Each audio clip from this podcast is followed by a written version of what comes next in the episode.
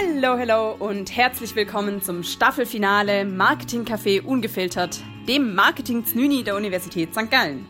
Hier spricht Iris Schmutz und für das Staffelfinale habe ich mir heute was ganz Besonderes ausgedacht, nämlich nehme ich euch mit in die Welt der Gedichte und zusammen mit Professor Hermann Simon von Simon Kucher und Partners werde ich mich heute an eine Gedichtinterpretation wagen. Wenn ihr euch darauf einlassen möchtet, dann wünsche ich euch viel Spaß und wir hören gemeinsam rein.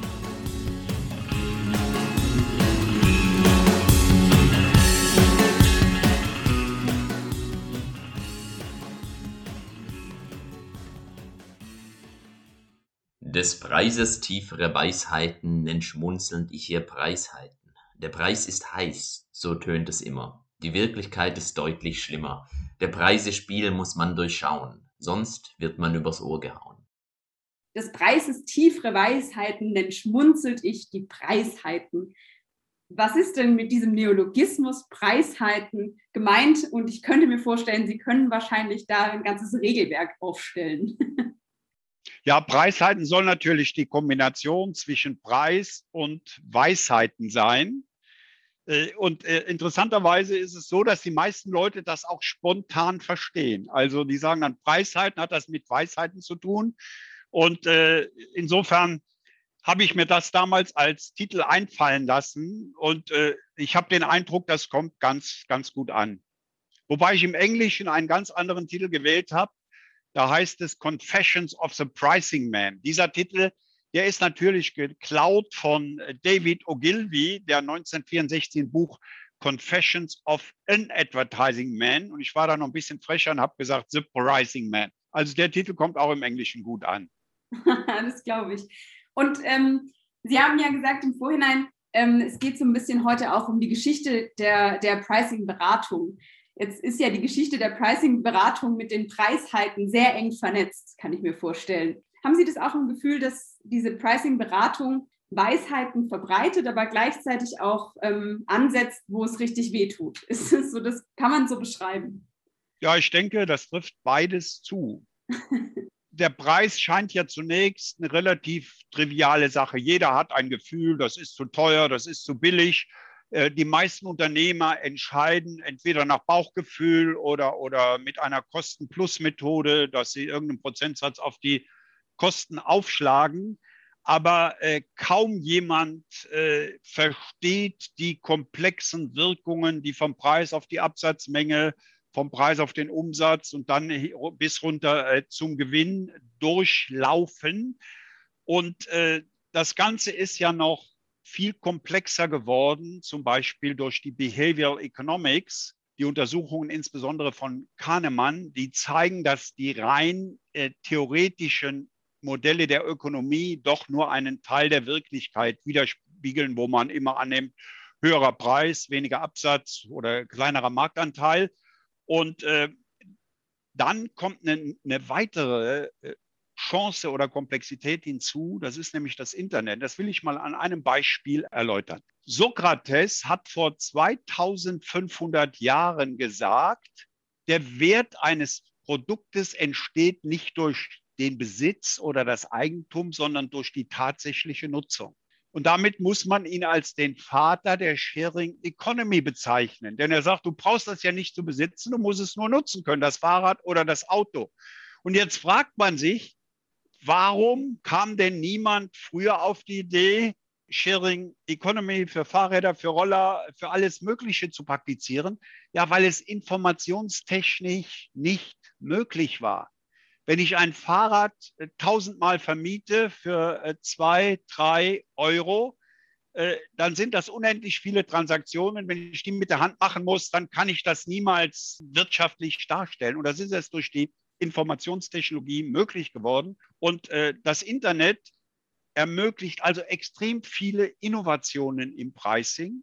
Wir haben in den letzten 20 Jahren mehr Innovationen gehabt in der Preispolitik als in den 200 Jahren vorher, sodass das wirklich ein komplexes Gebilde geworden ist, was man als, als Preismanagement bezeichnet und äh, ein wirklich tiefes Know-how erfordert. In dem Fall würden Sie sagen, dass Preisheiten vielleicht auch äh, beschreibt Weisheiten, die schon sehr lange da sind, und die wir im Pricing nur anwenden lernen müssen und neu erfinden müssen? Ja, das Thema hinter dem Preis ist ja immer der Nutzen. Ich wurde tausende von Malen gefragt, was ist das Wichtigste am Preis? Meine mhm. Antwort ist immer dieselbe. Der Nutzen oder auf Neudeutsch der Value to Customer. Ja. Und äh, das ist in der Tat eine, eine sehr alte Weisheit. Die Römer hatten nämlich dasselbe Wort für Preis und für Wert. Pretium, so wie in Preziosen oder Precious in Englisch. Das heißt, die Römer haben diesen Zusammenhang schon verstanden, dass Preis und Wert in der Balance sein müssen. Und äh, ich sage heute, das ist die fundamentale Gleichung des Pricing. Das bedeutet aber für den Anbieter, er muss den Wert verstehen, den Wert, der von den Kunden, dem Produkt oder der Dienstleistung zugemessen wird, er muss ihn auch quantifizieren. Nicht nur sagen, ja, äh, wir sind besser als die Konkurrenz. Er muss wissen, sind wir 10 Prozent oder 20 Prozent besser, damit er entsprechend seinen Preis setzen kann, so dass diese fundamentale Gleichung Preis gleich Wert stimmt. Und insofern kann man sagen, ja, das ist anscheinend eine uralte Weisheit, wie in der lateinischen Sprache wieder gespiegelt. Aber wir kämpfen immer noch darum, dieses Thema in den Griff zu bekommen, insbesondere quantitativ.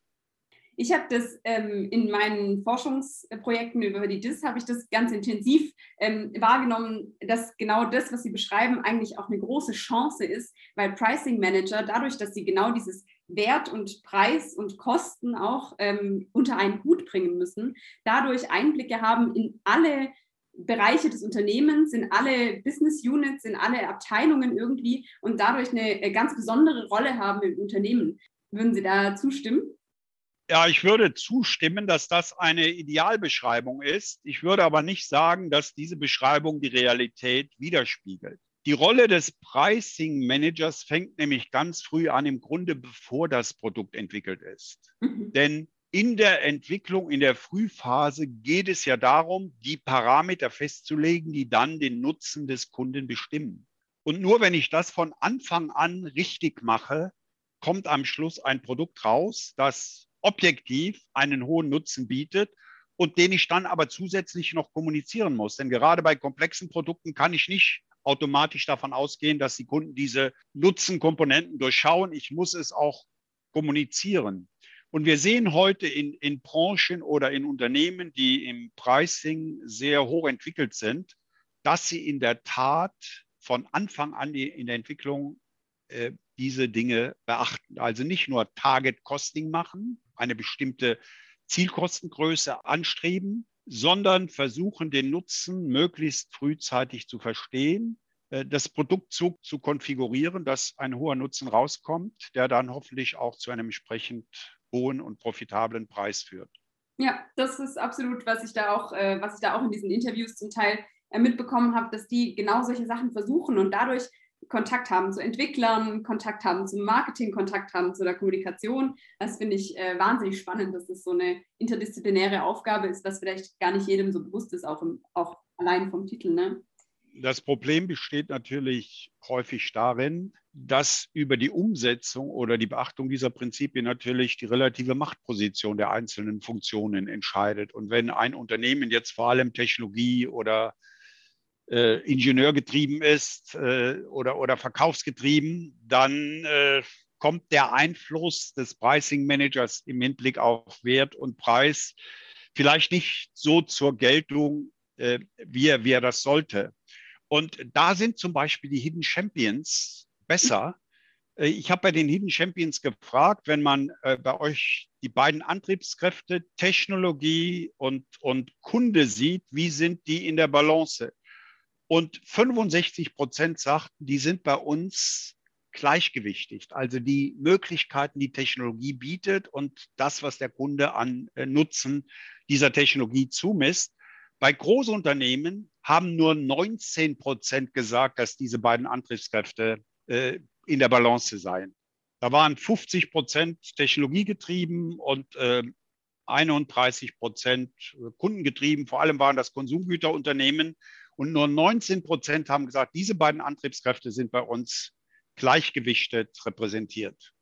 Sie schreiben in dem Gedicht weiter, der Preis ist heiß, aber es, in Wahrheit ist es deutlich schlimmer. Jetzt sagen Sie, haben Sie gerade schon angetönt, äh, meine, meine Beschreibung des Idealzustandes ist nicht ganz so in der Realität. Ähm, was würden Sie sich denn wünschen, wie die Wirklichkeit im Pricing vielleicht nicht ganz so schlimm aussehen könnte?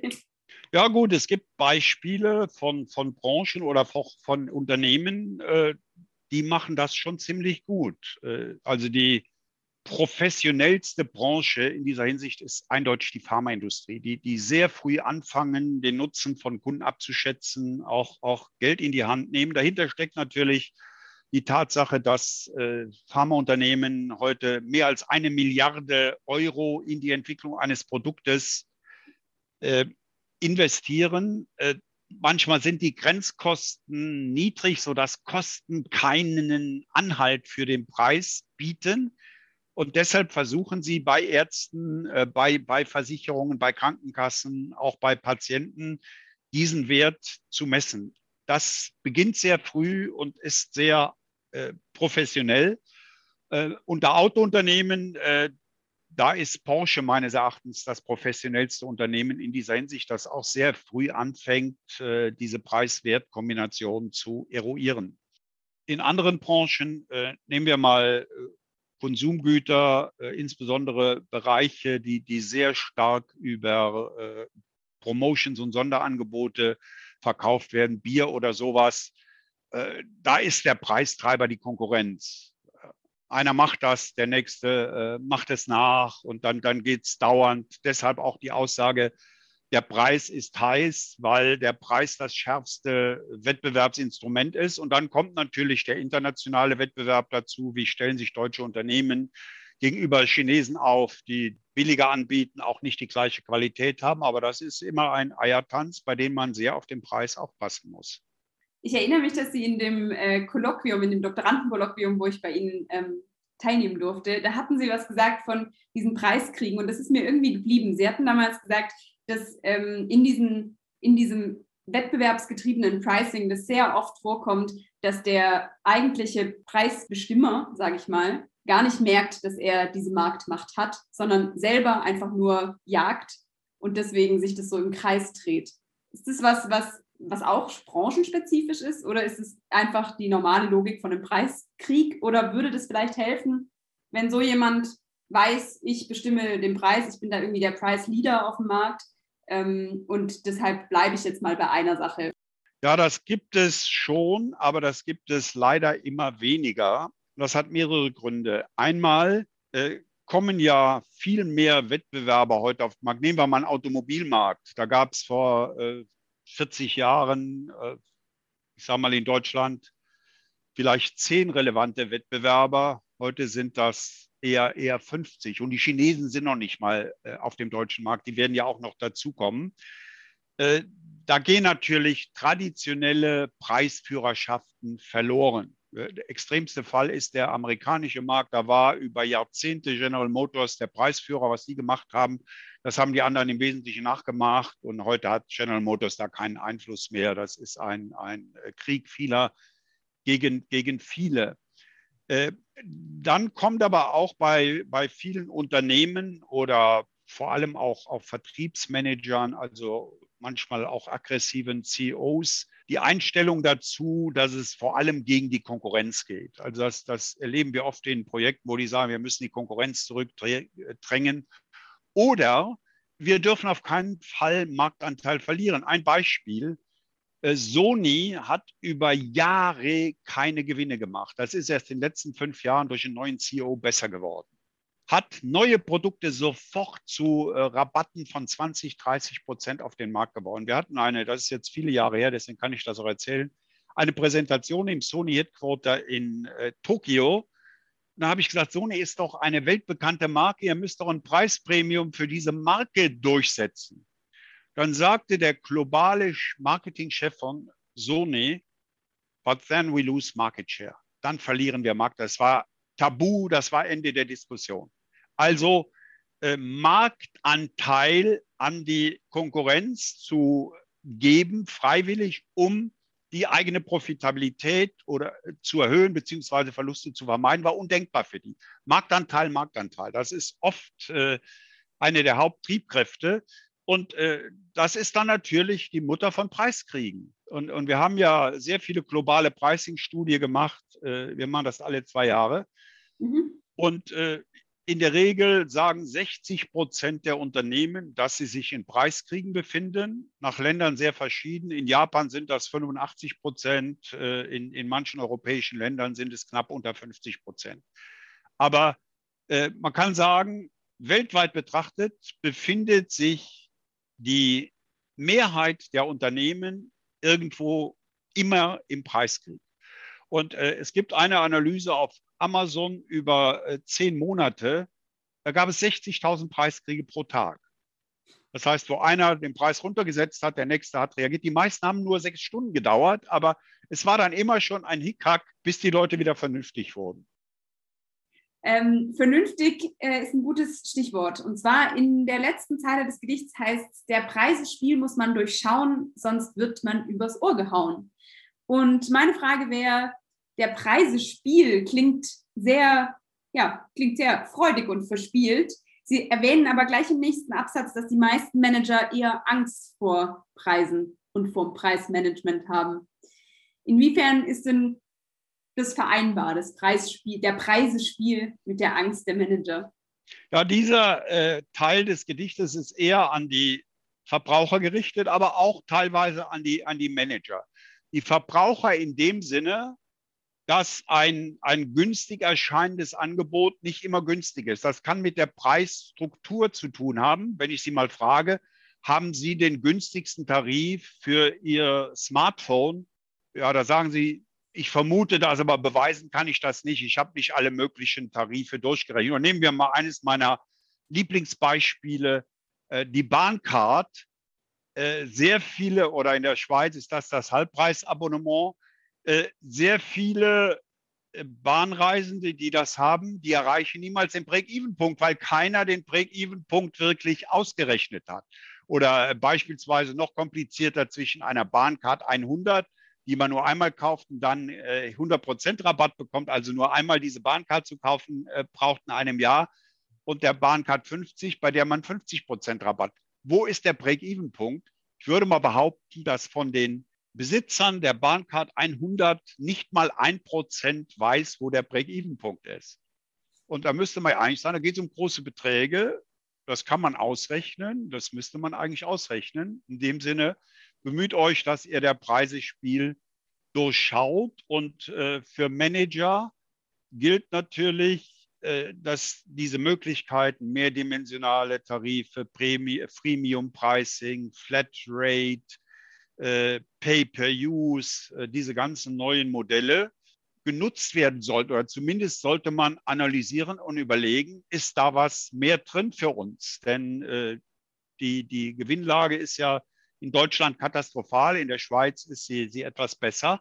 Aber man kann jedem nur raten, das Potenzial, das in den Preisen steckt, äh, zu nutzen, um die Gewinnsituation zu verbessern oder zu stabilisieren.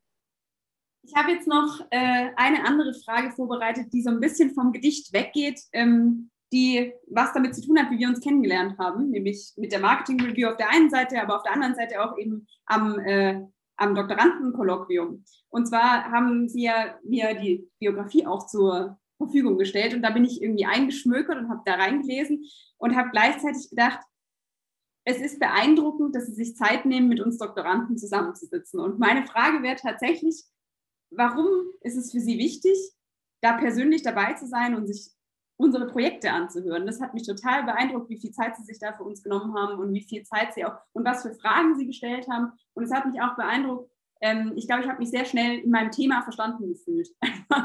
und äh, das hat mir eine große Freude gemacht, da in dem Kolloquium auch mit den anderen zu sprechen.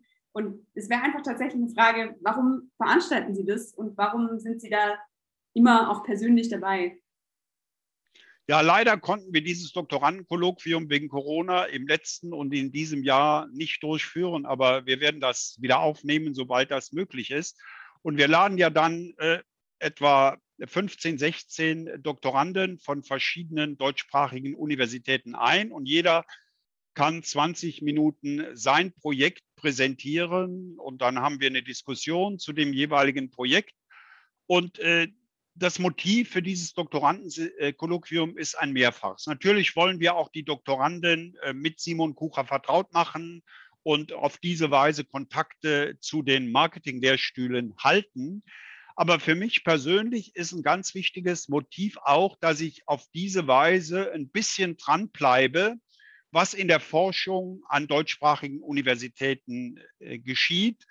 Und äh, ich veröffentliche ja immer auch noch mit äh, Professor Martin Fassnacht das Lehrbuch Preismanagement. Da ist es auch vorteilhaft, wenn man ein bisschen dran bleibt. Eigentlich ist Professor Fassnacht als aktiver Professor mehr, sagen wir, für die Auswertung von Fachzeitschriften etc. zuständig.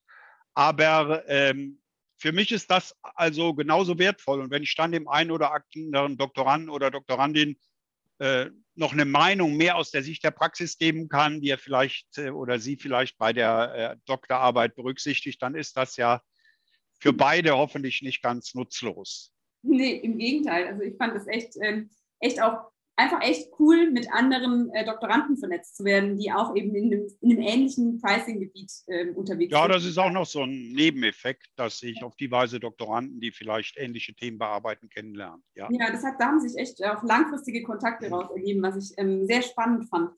Ähm, ja, wir haben ein bisschen darüber geredet, wie äh, Pricing-Beratung, wie Ihre Pricing-Beratung auch äh, groß geworden ist. Ich habe viel darüber ähm, auch im Buch gelesen. Jetzt so ein bisschen die Frage, was ist denn das, was Sie jetzt uns Nachwuchskünstlern so mit auf den Weg geben, wenn wir Richtung vielleicht mal unserem eigenen Gewicht gehen? Ja, also äh, das beschreibe ich ja auch alles sehr intensiv in meiner Autobiografie. Zwei Welten, ein Leben ist gerade auch in Englisch rausgekommen. Many Worlds, One Life heißt die dort, also Many Worlds.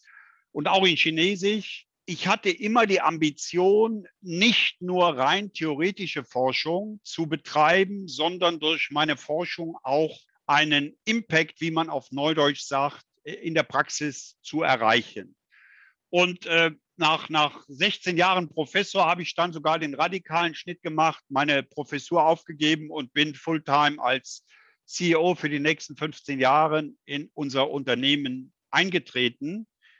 Ein Aha-Erlebnis übrigens war, das habe ich äh, kürzlich zum 90. Geburtstag von Philipp Kottler auch nochmal äh, bei, einer, bei einer Geburtstagsfeier in Chicago wiedergegeben. Ich habe im, im, im Januar 1979 Philipp Kottler, der damals schon der Marketingguru war, besucht und sagte, ich will Praxisrelevanz mit meiner Forschung machen. Er sagt, das wollen alle, aber keiner erreicht das. Und dann sagt er was ganz Wichtiges. Ich kenne jemanden in Chicago, der nennt sich Price Consultant. Das war für mich ein Aha-Erlebnis.